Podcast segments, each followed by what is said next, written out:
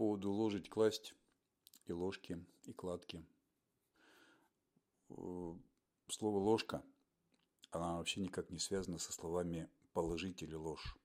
Предполагается, что логика первоначально означала щепка, ну или выдолбленный кусок дерева, а лишь потом ложка.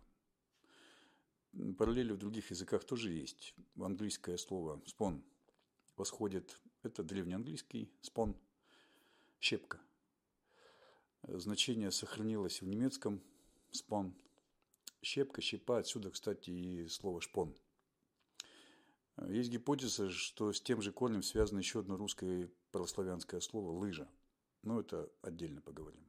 Булгаков э, изучал английский язык, когда то как инженер человеческих душ и мастер слова каламбурил.